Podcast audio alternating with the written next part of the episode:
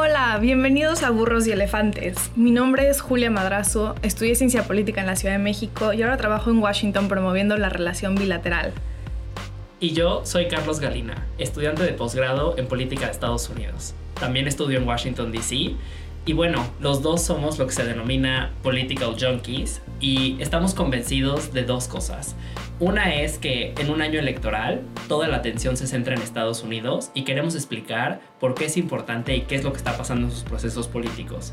Estamos convencidos que una de las formas de acercar a México y Estados Unidos es entendiendo la política de ambos países y por eso estamos en este podcast. Como bien lo dijo Carlos, 2020 va a ser un año muy interesante en Estados Unidos. Estados Unidos vivirá uno de los procesos electorales más decisivos de su historia entonces es importante saber cómo funciona el colegio electoral, por qué es posible que Trump se reelija. Y en este podcast vamos a hablar un poco de estos temas, vamos a hablar sobre los candidatos a la presidencia, sus propuestas y vamos a seguir muy de cerca la campaña de aquí hasta noviembre, el día de la elección general.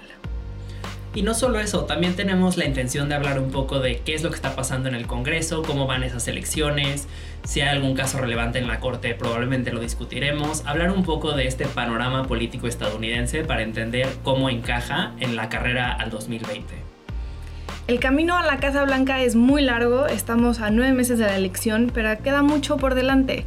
Será un año muy interesante en Washington, en Estados Unidos, y espero que nos acompañen.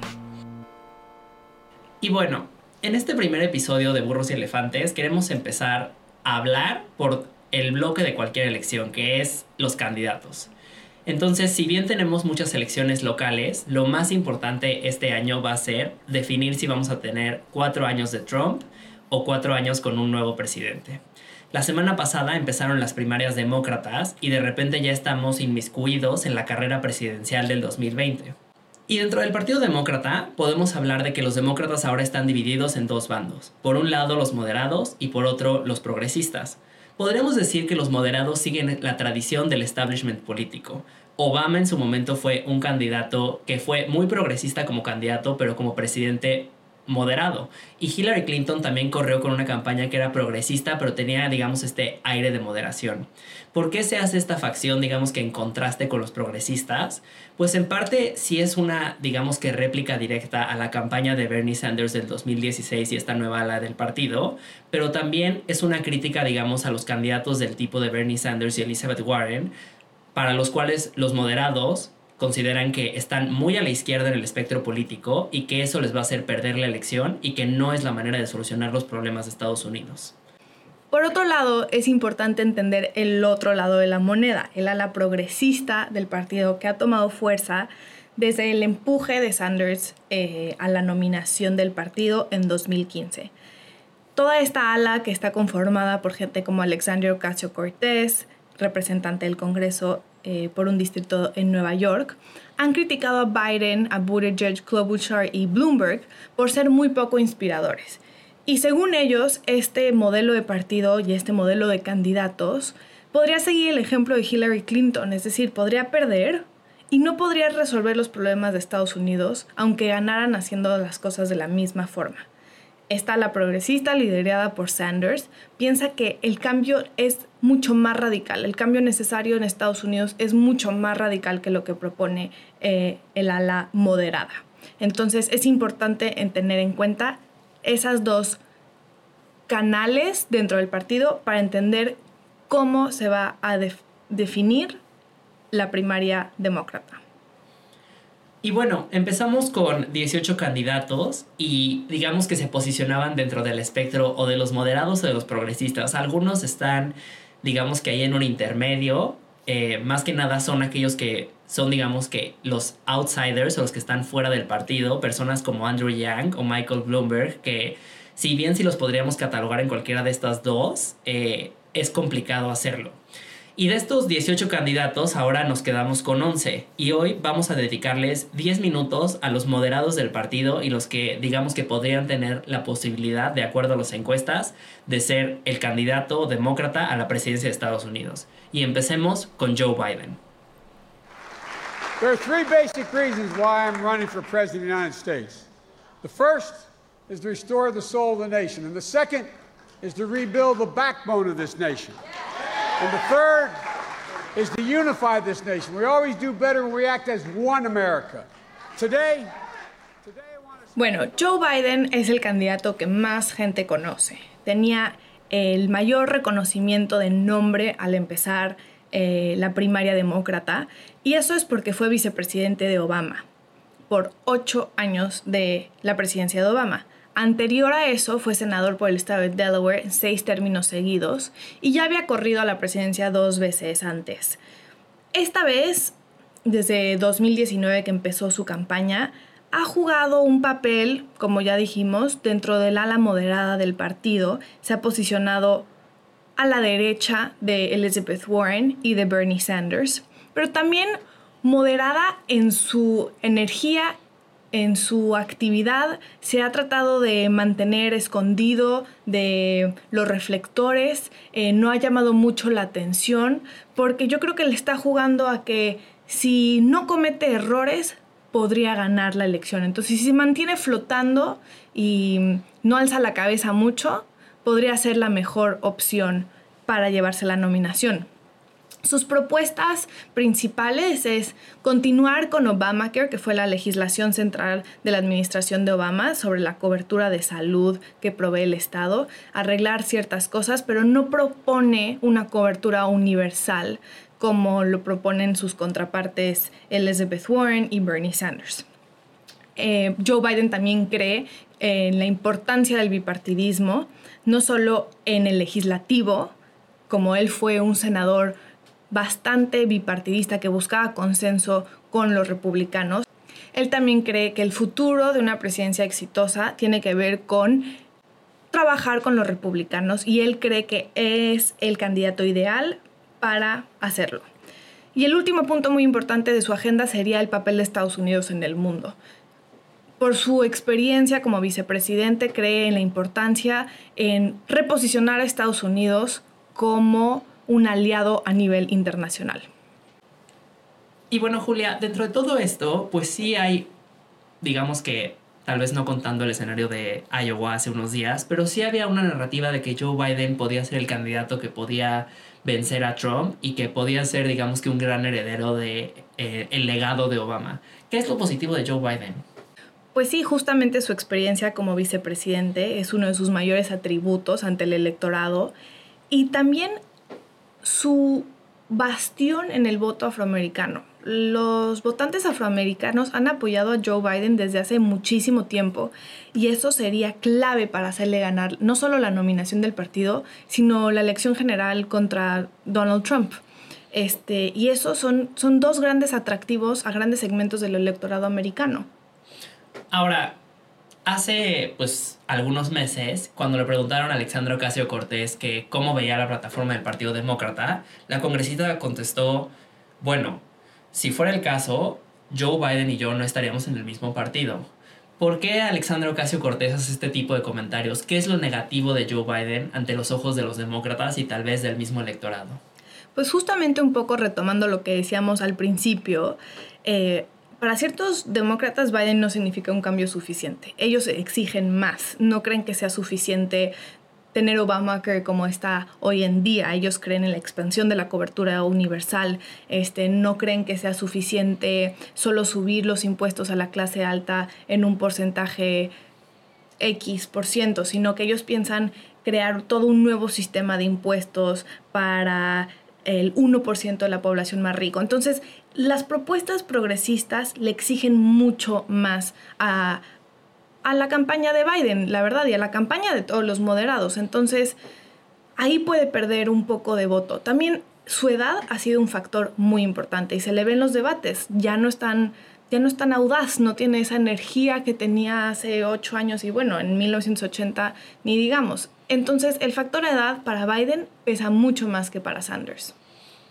Muy bien, y dentro de todo esto, pues la sorpresa fue que no ganó Iowa y ahora pues estamos camino a otras primarias. ¿Crees que podría ganar tanto la nominación como la presidencia en un cara a cara contra Donald Trump? Pues todo puede pasar. Primero tiene que ganar la nominación y como bien dices, su inicio no pinta nada bien. No, no solo no ganó Iowa, sino que quedó en un lejano cuarto lugar. Y es posible que quede en cuarto o quinto lugar en New Hampshire esta semana. Entonces, vamos a ver, tal vez este, puede perder los primeros dos estados y llegar fuerte a Carolina del Sur, donde está el bastión del, del voto afroamericano, y puede salir victorioso antes de la elección del el super martes, como le llaman, el 3, de, el 3 de marzo, donde se pelean 14 estados las primarias demócratas. Pero yo creo que si no empieza a ganar algo pronto y llega al supermartes sin haber ganado una sola elección, la nominación se le va a poner difícil. Ahora, en un mundo ideal en donde le empieza a ir muy bien a Joe Biden y, eh, gana la nominación del partido con mayoría de delegados, que ya hablaremos un poco más de cómo, cómo va a funcionar la convención, etcétera, sí podría ganar una elección general. Tiene la matemática para para poder salir victorioso en el colegio electoral, sin duda. Pues bueno, ya vimos quién es Joe Biden, por qué tal vez no es el candidato ideal para esta ala moderada del partido, pero vamos a hablar de Pete Buttigieg, quien parece haber salido ganador de la primaria de Iowa. Cuéntanos, Carlos, ¿quién es Mayor Pete? Because I have the right experience to take on Donald Trump. I get that it's not traditional establishment Washington experience, but I would argue we need something very different right now. In order to de defeat this president. Y bueno, pues hablemos un poco de la vida de Pete Buttigieg. ¿Qué es lo que tienen que saber? En primer lugar, que es exalcalde de South Bend, Indiana, tiene 38 años y digamos que es una de las figuras emergentes en el Partido Demócrata. ¿Por qué? Porque cuando Obama va de salida de su presidencia, en una entrevista para la revista The New Yorker, Obama claramente contesta que entre las figuras que él ve tomando las riendas del Partido Demócrata en un futuro se encuentra el alcalde de South Bend, Pete Buttigieg. Hace dos años escribe un libro en el cual básicamente narra sus años tanto como alcalde como digamos que un poco de su vida, su experiencia en el sector privado, eh, su experiencia como soldado. Y básicamente empieza a hablar de esta narrativa en la cual South Bend era un pueblo, digamos que completamente estancado por la crisis económica del 2008 y cómo Pete logró que esto avanzara y se convirtiera, digamos que en una de las eh, ciudades o pueblos emergentes económicamente en Estados Unidos. Pete Buttigieg se vende a sí mismo como un político moderado, alguien de un pequeño pueblo que viene, digamos, eh, a cambiar la política y la forma de hacer las cosas en Washington. Y la apuesta de Pete Buttigieg es básicamente apelarle a todos los pueblos diversos en Estados Unidos, sean demócratas o sean republicanos. Él se quiere vender como este alcalde que puede hacer cambios. Y ha sabido jugar muy bien esta carta de ser moderado y de ser, por un lado, progresista, pero al mismo tiempo una persona con valores, con estándares y también moderado y dispuesto a escuchar otros puntos de vista. Es también, eh, dato interesante, el primer candidato abiertamente gay. Su marido Chastain eh, lo acompaña a los eventos de campaña, suben fotos constantemente, entonces digamos que también trae esta parte de diversidad a la, campaña, pero sus propuestas sí se encuentran, digamos que en esta moderación eh, en la cual es progresista pero al mismo tiempo no lo es. ¿Y en qué lo podemos ver? Propone cosas muy liberales como agregar un juez a la Suprema Corte modificar el colegio electoral es otra. Pero al mismo tiempo también propone cosas moderadas como una cobertura de salud universal para quien la quiera. Y quien quiera mantener, digamos que su cobertura con una aseguradora privada, también es libre de hacerlo. Y esto le ha generado críticas porque la gente básicamente ha dicho, o estás del lado progresista o no lo estás, pero no puedes estar, digamos que jugando con las dos caras de la moneda. Y esto, digamos que ha sido como uno de los temas que se ha discutido mucho mientras Pete Buttigieg ha estado al alza en las encuestas. Carlos, yo sé que eres un gran fan del Mayor Pete. Tienes el libro, tienes la selfie. ¿Qué es lo más positivo de Pete Buttigieg que lo ha, llegado, que lo ha logrado traer hasta donde ha llegado? Veniendo de South Bend, Indiana, con 8.500 votos, ¿cómo ha llegado a, a, ser uno de los cuatro candidatos que tiene posibilidad de ser el, el que tiene posibilidad de ser el candidato? Pues yo creo que hay varios como factores. Por un lado es un tema de imagen y también de esta edad. O sea, si vemos eh, pues a los candidatos, todos son candidatos grandes. Se habla mucho de esta crítica de que no hay un cambio generacional en el Partido Demócrata. Toda la gente ronda en los 70, en los 70 años. Entonces, por un lado, pues es esta, digamos que juventud, esta promesa de ser joven. Eh, por otro lado, también está esta promesa de su moderación de decir, yo puedo hablar con republicanos y puedo hablar con demócratas y creo que todos somos un Estados Unidos, una línea similar a este famoso discurso de Obama en su momento en el que dijo, solo hay un Estados Unidos, no es un Estados Unidos demócrata ni republicano. Y creo que esto es como lo más positivo de Pete Buttigieg, tanto su edad como esta moderación y digamos que apertura a hablar de distintos temas, respetando las visiones de todos en un país que crecientemente está polarizado. Pero bueno, tiene que también tener su, talón de Aquiles, si no, las élites del partido ya lo hubieran apoyado como, como la opción eh, moderada a ganar la nominación. ¿Qué crees que son estos puntos que le restan a su campaña? Pues van a decir que estoy repitiendo mucho, pero yo creo que su moderación, y este es un dato interesante para los que nos escuchan, pero por ejemplo, Pete Buttigieg, aunque es abiertamente gay, y es el primer candidato abiertamente gay, es criticado por una gran parte de la comunidad LGBT en Estados Unidos porque justamente no ha tomado esta posición progresista hacia los derechos de las minorías sexuales en Estados Unidos. Entonces, por un lado, eh, la parte progresista de los demócratas lo ha criticado por decir, tus propuestas no son lo suficientemente progresistas, pero también eh, estás jugando, digamos que con las dos caras. Estás diciendo una cosa y luego cambias de posición. Em, se le ha criticado también su financiamiento eh, al recibir, digamos que, donaciones a su campaña de los grandes empresarios de Estados Unidos cuando otros candidatos las han declinado. Y hay este miedo de que básicamente sea, digamos que, el candidato de la clase empresarial y que esté dispuesto a cambiar su forma de pensar por ganar la elección. Y la otra cosa es que el bastión del triunfo, digamos que no la tiene él, la tienen los votantes afroamericanos y Pete Buttigieg en las encuestas se encuentra básicamente en ceros en el apoyo entre los afroamericanos. Entonces, no queda claro cuál sería la estrategia de Pete Buttigieg para hacer que los demócratas salgan a votar, tomando en cuenta que los demócratas hoy más que nunca dependen de las minorías en las urnas para asegurar sus resultados en las elecciones justamente hablando de esta estrategia electoral, sabemos que ganó Iowa por un margen mínimo. Eh, tal vez sea un empate dependiendo si tienen que recontar algunas boletas. Pero bueno, digamos que mínimo ganó la mitad de Iowa. ¿Puede ganar otros, puede ganar otros estados? Yo creo que sí. Em, lo que hemos visto es que Iowa dentro de todo sí lo benefició un poco. Eh, le dio digamos que este impulso, este empujoncito para subir de nuevo en las encuestas. Y creo que lo que tiene muy bien manejado Pete Buttigieg es su uso de la imagen. Em, algo que se hizo notar al día siguiente de Iowa. Si bien no estaban los resultados, Pete Buttigieg salió en The View, salió en Fox News, entonces digamos que vimos a un Pete Buttigieg circulando en los medios cuando los otros candidatos estaban esperando los resultados. Entonces creo que una buena estrategia de medios podría llevarlo más allá de las primarias. Sin embargo, sí veo un choque eventual con su moderación en la que la gente le exija tener posiciones más sólidas. Por el simple hecho de que Trump las tiene, tal vez está en el extremo ideológico, pero para contrastar algo así se necesita alguien que tenga propuestas sólidas y que tengan, digamos, una defensa también eh, concisa sobre qué es lo que va a hacer. Si va a ser moderado, que sea un moderado al 100%, o si va a ser progresista, que lo sea también en una alta proporción. Y creo que este ir y venir de posiciones le afectaría mucho para obtener la primaria. Y bueno, el tema con los afroamericanos es la gran duda. No me queda claro una estrategia electoral en la que alguien pueda ganar la presidencia si no cuenta con el apoyo de los afroamericanos en la elección. Pues acaban de conocer a los dos candidatos que van en dos de los primeros cuatro lugares en las encuestas y que nosotros catalogamos como los moderados del partido. En otro episodio vamos a hablar sobre el, otro lado de la moneda, Bernie Sanders y Elizabeth Warren, y cómo están revolucionando el Partido Demócrata y cómo cada elección lo llevan un poco más a la izquierda. Pero bueno, por ahora nos despedimos. Muchas gracias por escucharnos.